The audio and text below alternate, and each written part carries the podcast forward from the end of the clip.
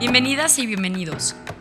Somos Mariana, Anneke y Gabriela, psicólogas del Colegio Suizo de México. Nos da mucho gusto compartir con ustedes información y experiencias que les acompañan en la convivencia con niñas, niños y adolescentes. Te invitamos a quedarte hasta el final. Comenzamos.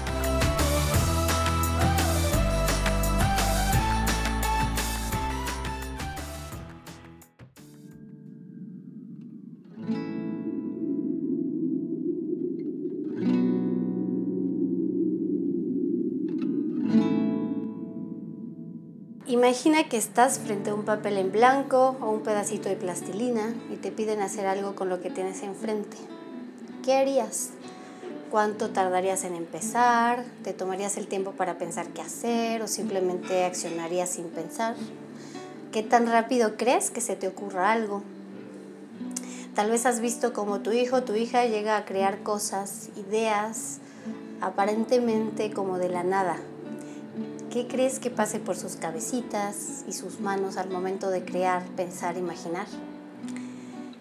Cuando vas a dibujar algo o cuando vas a hacer algo con plastilina, ¿cómo te viene la idea de, qué hacer? Pues a veces mm, mm, lo, lo que hago es que como que rápido se me ocurre una idea. Oye, ¿y tú pintas lo que ves o pintas lo que piensas? Lo que pienso, lo que veo y lo que copio. Oye, ¿y cuando te pones a dibujar, cómo, cómo sabes qué dibujo hacer? Porque lo pienso. Mira, estoy viendo una cosa hasta que si esa, si esa cosa tiene lo que quiero dibujar, lo dibujo. En estos días he estado platicando con niñas y niños del preescolar y justo les di un pedacito de plastilina y les pedí que hicieran lo que quisieran con ella. Luego intenté indagar sobre cómo llegaron a esas ideas. Esto fue lo que me platicaron. ¿Y qué? A ver, cuéntame qué hiciste. Corazón. Oye, y quiero preguntarte, ¿cómo se te ocurrió hacer un corazón? Hilo invisible. Quería hacer un Solo que como era tan grande la plastilina, no pude. ¿Y entonces? ¿Hiciste al final qué? Un corazón. Se me ocurrió otra idea. ¿Qué, ¿Qué idea se te ocurrió? Que siempre me dan cuando regreso a la casa. ¡Tortillita! ¿En qué lo quieres convertir? En pizza. ¿Por qué se te habrá ocurrido hacer una pizza? Porque son muy ricas, ¿verdad? Ay, también puedo hacer un bebé así. ¿Un bebé? Sí. ¿Sí? ¿Y cómo se te ocurrió hacer un bebé? Porque mi mamá tiene un bebé. Voy a hacer otro ochito y luego voy a hacer otro aquí. Les platico que en la última charla del arte de la crianza con familias platicamos acerca de uno de los ejes del modelo sistémico de la sexualidad humana, que a lo largo de nuestra vida seguramente relacionamos más con el nombre de reproducción. Y compartía la idea de este modelo en donde este término hace referencia a la capacidad que tenemos las mujeres y los hombres de reproducirnos. En esta esfera se encuentra todo lo relacionado con las características físicas y biológicas propias de cada sexo. Sin embargo, no se limita a la fecundación y el embarazo. También incluye la manera en que apoyamos el crecimiento o cuidamos de otras personas y en general a nuestra capacidad de crear. Es entonces que se sustituye el término reproducción por el de reproductividad, justo por esta última idea que considera nuestra capacidad creativa, no reduciendo la trascendencia que podemos dejar como especie solo a partir de nuestra genética, sino aún dejar huella a partir de la creatividad, del arte de construir, escribir, generar, transformar. Esta idea me hace muchísimo sentido y por eso se me antojó ahora centrarme en ella, en esta capacidad y necesidad que como especie tenemos de crear y la relevancia que tiene nuestro paso por este mundo. Anduve indagando y encontré un artículo de Lev Vygotsky, este famoso teórico de la psicología del desarrollo. El artículo se llama Imaginación y Creación en la Edad Infantil, por si le quieren echar un ojo. Y justo habla de la actividad creadora y la define como cualquier tipo de actividad de los seres humanos que crea algo nuevo, ya sea cualquier cosa del mundo exterior producto de la actividad o cierta organización del pensamiento o de los sentimientos. Vygotsky justo distingue dos tipos de procesos. Uno al que le llama actividad reproductora, que se relaciona con procesos de memoria y en la que las personas reproducen o repiten formas ya creadas antes, ya sean cosas, conductas o cuando, como cuando copiamos algo, ¿no? siguiendo un modelo. Y este tipo de actividad tendría que ver con la importancia de conservar aprendizajes, experiencias anteriores, digamos que es una forma de, de adaptación para formar hábitos y costumbres que pueden repetirse en circunstancias similares.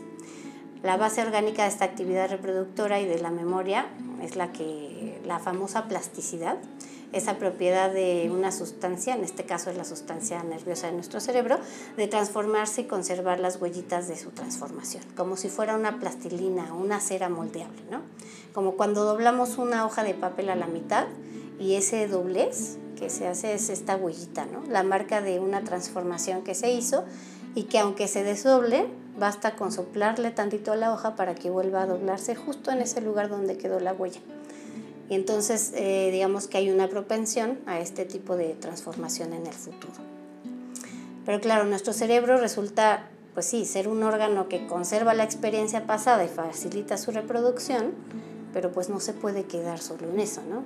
Si la actividad del cerebro se limita solo a la conservación, pues sabríamos adaptarnos al futuro únicamente en la medida en que se reproducen las condiciones eh, pasadas, ¿no? Entonces, además de la actividad reproductora, eh, Vygotsky ubicaba la actividad que él denominó combinadora o creadora, que tiene que ver con esta idea de reproductividad, justo, algo más allá de la réplica y de la repetición y de la preservación. Tiene que ver con la creación de nuevas imágenes o acciones. Pues ahora van a escuchar, este, vamos a escuchar mm, cómo llegan, a qué parte del cuerpo llegan y dónde viven las ideas que a las niñas y niños entrevistados les permiten crear algo. ¿Y cómo llegó esa idea a, tu cabeza de decir, ah, ahora voy a hacer un corazón? Mm, mi mamá. ¿Y, son ideas que, que estás viendo o que solo tienes en la cabeza? Eso lo tengo en la cabeza. Oye, ¿cómo será que llegarán esas ideas? Aparecen de mi mamá. ¿O a dónde llega la idea de hacer una pizza? ¿A qué parte de tu cuerpo? A mí, a la pizza se me metió la panza y el bebé se me metió en la frente. Oye, ¿y dónde, viven las ideas? En la cabeza. ¿Y cómo, cómo crees que lleguen las ideas? ¿O a qué parte de tu cuerpo llegan las ideas? Al cerebro. Y bueno, después de escuchar esta, esta, estas increíbles voces y, formas de explicar, eh, podemos seguir como conversando sobre esto, ¿no? El cerebro no es solo el órgano que conserva y reproduce una experiencia anterior, ¿no?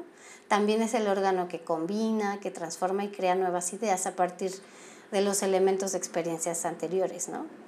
También esta idea, eh, a, mí me gusta mucho esta frase de, em, de una copia que origina, ¿no? que a veces, aunque sean a veces conductas o eh, cosas que de alguna manera imitamos o copiamos, también eh, consciente o inconscientemente terminamos por generar nuevas ideas a partir de la copia. ¿no? Y es precisamente la actividad creadora la que nos permite proyectarnos hacia el futuro, ¿no? crear y transformar el presente. Y esta actividad creadora tiene que ver con eso que coloquialmente llamamos imaginación o fantasía. Y entonces ahora escucharemos en voz de los niños y de las niñas qué es para ellas y para ellos la imaginación y para qué nos sirve imaginar. ¿Sabes qué es la imaginación? Sí. ¿Qué es? Es como que ya no veas tele cuando le di, cuando le dis, cuando se te ocurre una idea a qué jugar. Y ya no le preguntas a tu papá. ¿O ¿Para qué te sirve imaginar cosas? Mm, para hacer las cosas. Para plantar plantas. Para soñar cosas. Para poder crear cosas. Y bueno, más claridad no puede haber, ¿no? De lo que implica la imaginación. Em, en muchos casos escuchamos que por imaginación o fantasía se entiende todo lo que no es real, ¿no? Como lo que no concuerda con la realidad o lo que se relaciona con lo que pues tal vez no tiene ningún significado práctico serio, ¿no? Como si fuera algo aparte, como si fuera algo que no, con lo que no estamos viviendo en nuestra vida cotidiana, ¿no? Y muchas personas incluso hablan de la imaginación la fantasía casi como algo exclusivo de la infancia, ¿no? Así como si los niños, las niñas tuvieran imaginación y, y después no sé qué pasa y, y parecía que desaparece, ¿no? O incluso nombramos como estas capacidades como exclusiva de artistas, ¿no? O de personas eh, eh, tal vez como, de, de, como si fuera un patrimonio de unos pocos elegidos, ¿no? O de los genios o de los talentosos que crean grandes obras de arte o que hacen grandes descubrimientos o invenciones, ¿no? Y bueno, estamos convencidas de que no hay nada de cierto en esto, ¿no? O sea, imaginar justo es lo que hace posible no solo la creación artística, ¿no? sino la creación científica, la creación técnica y práctica, incluso como de supervivencia. ¿no? En, en este sentido, absolutamente todo lo que nos rodea, si, si, si, pensamos de esta manera, ¿no? si nos ponemos a pensar, todo lo que nos rodea ha sido hecho eh, por la mano, cabeza, corazón, o como queramos llamarle, del ser humano. O sea, todo el mundo de la cultura, a diferencia del mundo de la naturaleza, es justo producto de la imaginación, ¿no? ya sea manifestada individual o colectivamente. Entonces, esta idea de que solo las personas especiales pueden imaginar, pues es incluso una idea ya eh, muy adulta, ¿no? Porque las niñas y los niños piensan otra cosa, como ahora van a escuchar. Oye, ¿y te gusta imaginar cosas? Me gusta. Y... Pero a veces no quiero. ¿Y crees que todas las personas pueden imaginar cosas? Sí. ¿Sí? ¿O solamente los adultos? ¿O solamente los niños? ¿O solamente las niñas? Solamente dos. ¿Y hay personas que imaginan más que otras o no? ¿O todas igual? Todas igual. En este sentido puede ayudarnos el hecho de comprender la imaginación no como un entretenimiento, Vygotsky le llama, ¿no? Un entretenimiento festivo del pensamiento, ¿no? Como si fuera nada más esta parte como, como de, de entretener, ¿no? Ni como una actividad que flota ahí en el aire, sin conexión con todo lo demás, ¿no?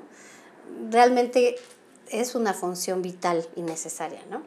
La imaginación funge en este sentido como un medio de ampliación de nuestra experiencia, porque, por ejemplo, nos permite imaginar lo que ni siquiera hemos visto y nos permite representarlo mediante el relato de otra persona y la descripción de lo que ni siquiera hemos vivido en carne propia, ¿no?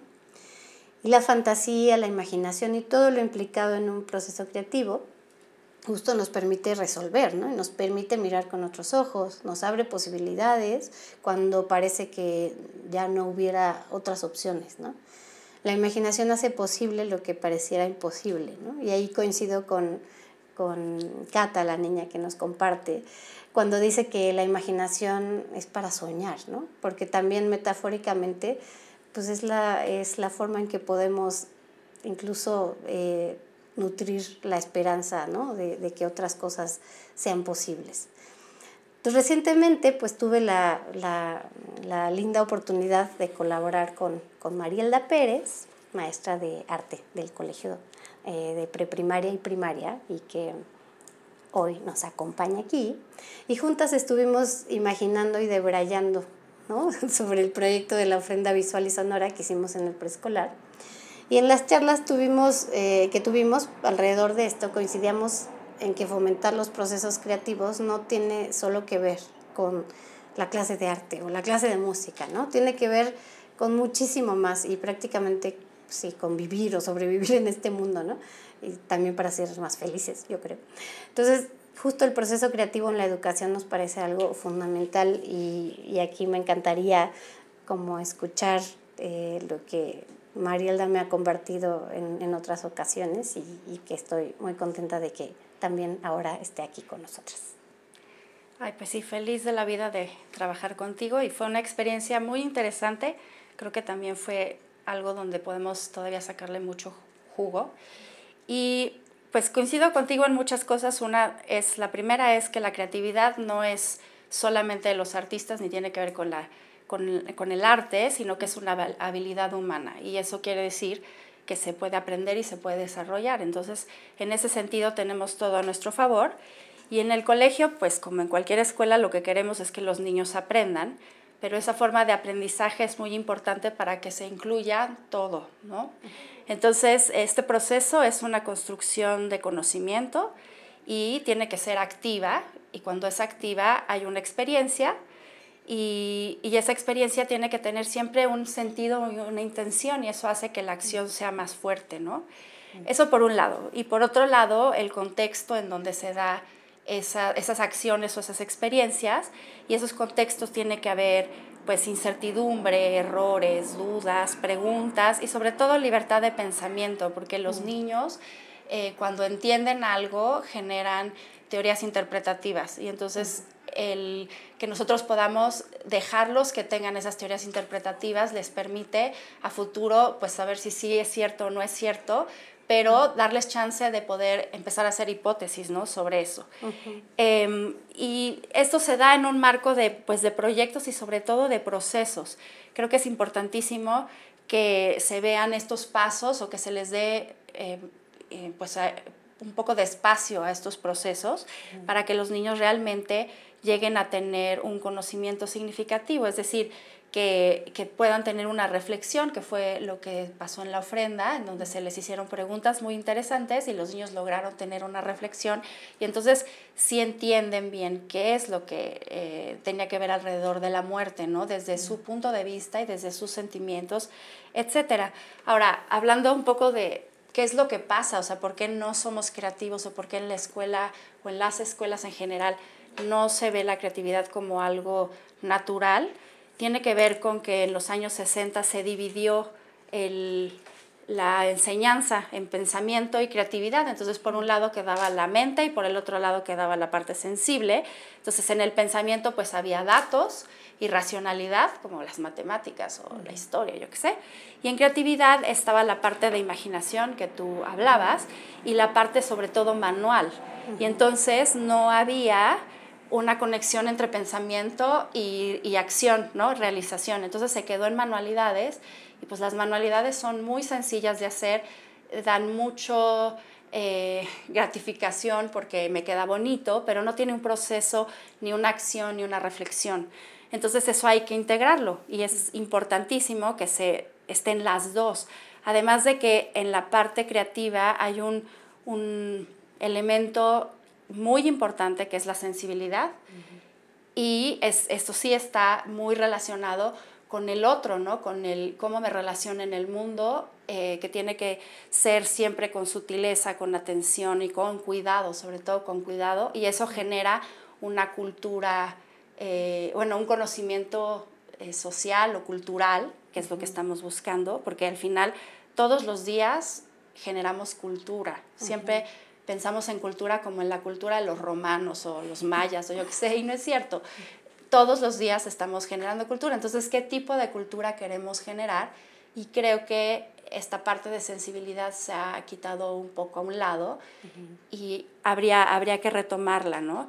Ahora, ¿cómo, ¿cómo se desarrolla o cómo podemos involucrar la sensibilidad? Bueno, en, sobre todo en la parte de, la educación artística lo estamos haciendo en el colegio, pero no es únicamente del colegio, o sea, de la parte artística.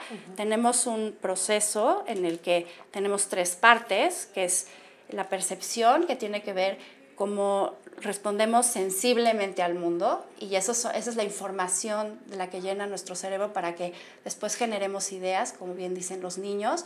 Todo lo que tenemos a nuestro alrededor son datos que se van a nuestro cerebro y se van a la memoria y luego los, los retomamos de la memoria, ¿no?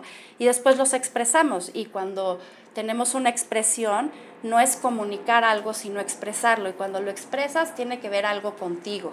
Súper importante, y entonces no puede ser una copia, es una reinterpretación de algo que me pasó a mí o que pasó por mí.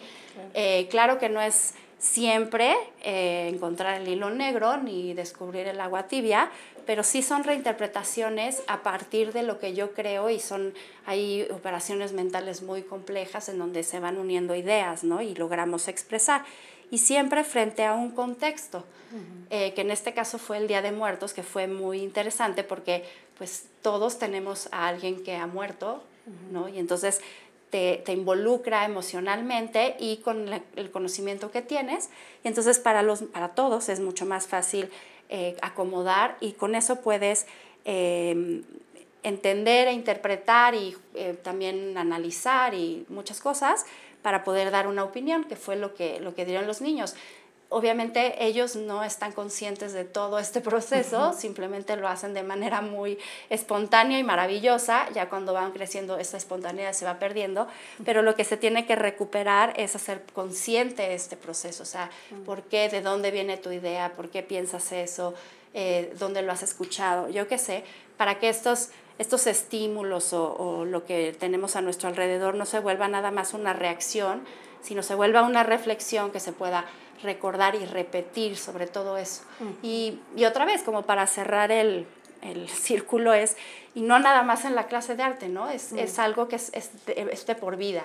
Y yo estoy, la verdad, muy convencida de que los chicos que están ahorita estudiando en el colegio o en, estén en edad de estudiar, pues el mundo que les viene va tan rápido que se van a tener que reinventar día a día, ¿no? O sea, sí tienen que tener la herramienta de saber resolver y de, y de estar como analizando datos y, o sea, como de una forma muy distinta a como nos tocó, por lo menos a mí, eh, cómo se manejaban los datos, ¿no? O sea, los datos eran importantísimos saberlos y ahora ya no es tan importante eso, ahora es importante cómo utilizarlos y cómo eh, reinventarlos, etcétera, ¿no?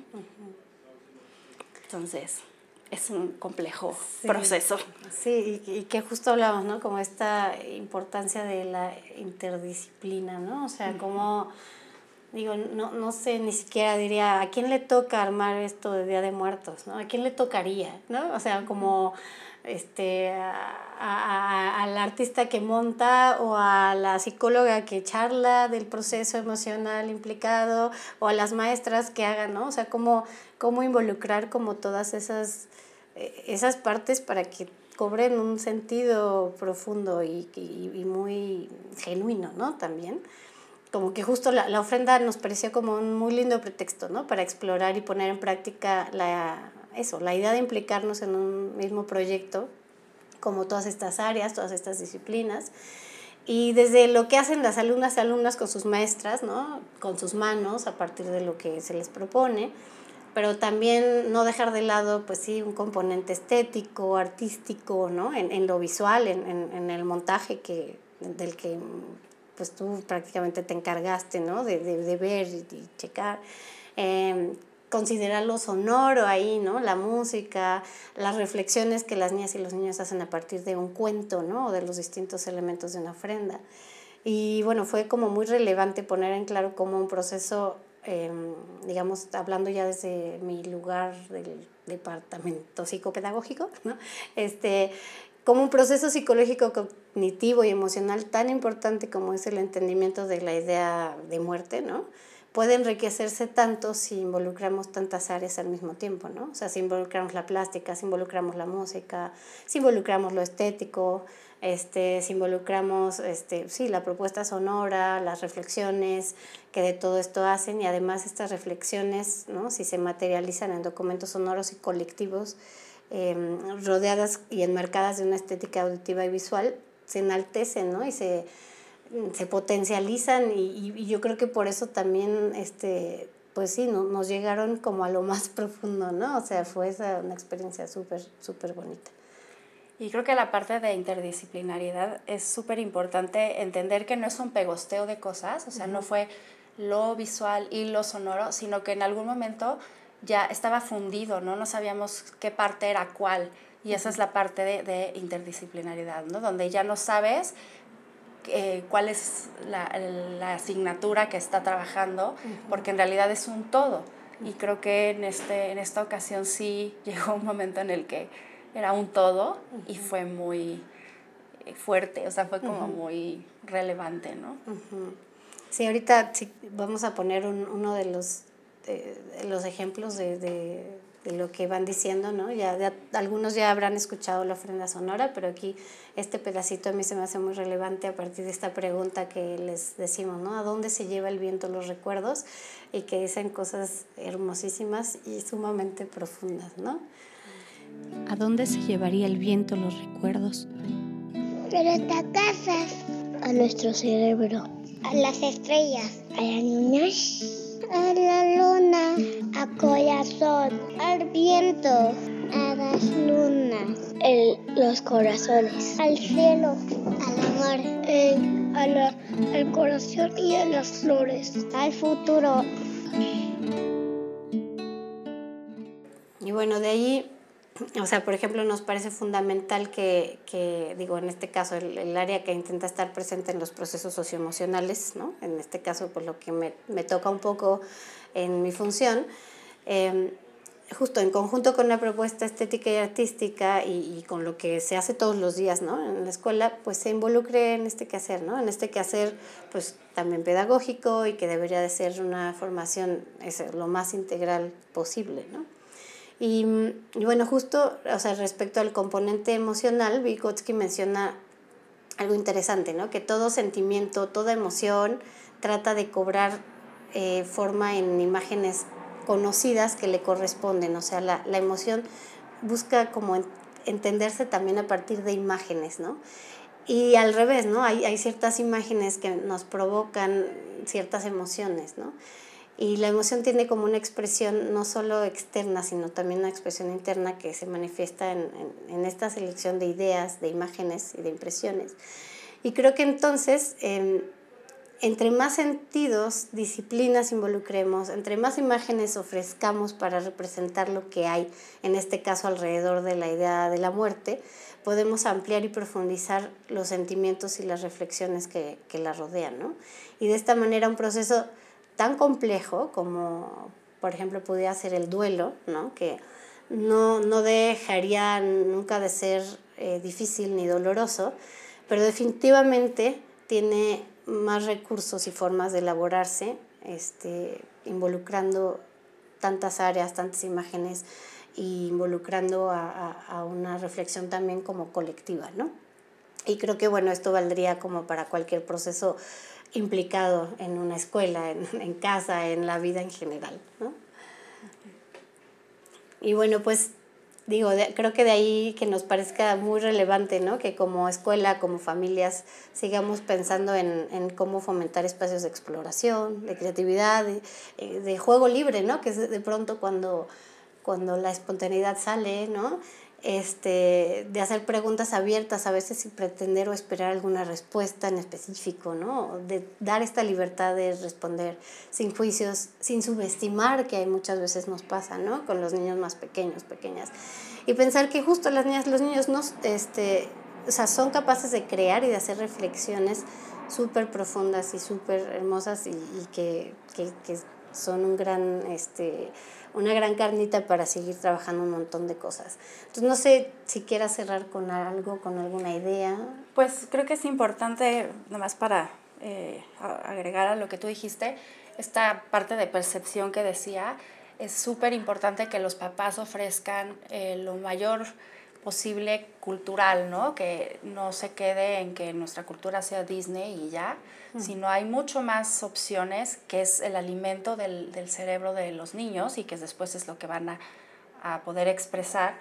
Y esta parte de dejarlos imaginar, porque imaginar es proyectar, o sea, es poder ver a futuro algo y tratar de seguir ciertos pasos para lograr y eso lo hacen jugando, ¿no? Cuando están jugando están haciendo estos proyectos pequeños o grandes, pero están imaginando y están pensando esos pasos que después se pueden convertir en procesos muy, o sea, muy importantes, ¿no? Pero tienen que aprender a hacerlo. Entonces, este, el juego, el equivocarse, todo eso hay que permitírselos y los errores son justo una oportunidad muy grande de aprendizaje y de reflexión. Entonces, pues si se deja abierta esa oportunidad, pues serán niños más felices también, yo creo. Seguro. Bueno, pues la campana literalmente nos está avisando que, que ya vamos a cerrar, porque aquí estamos en, en, plena, en pleno horario de clases. Y, y, bueno, pues agradecerte muchísimo, fue, digo, agradecerte venir hoy, pero agradecerte también pues el, el, el espacio que, que compartimos y que espero que no sea la última vez, porque creo que hay muchísimo que se puede hacer entre áreas, disciplinas y entre todo lo que hacemos todos los días. Con muchísimo gusto, gracias a ti también. Gracias por escucharnos y hasta la próxima. Y espero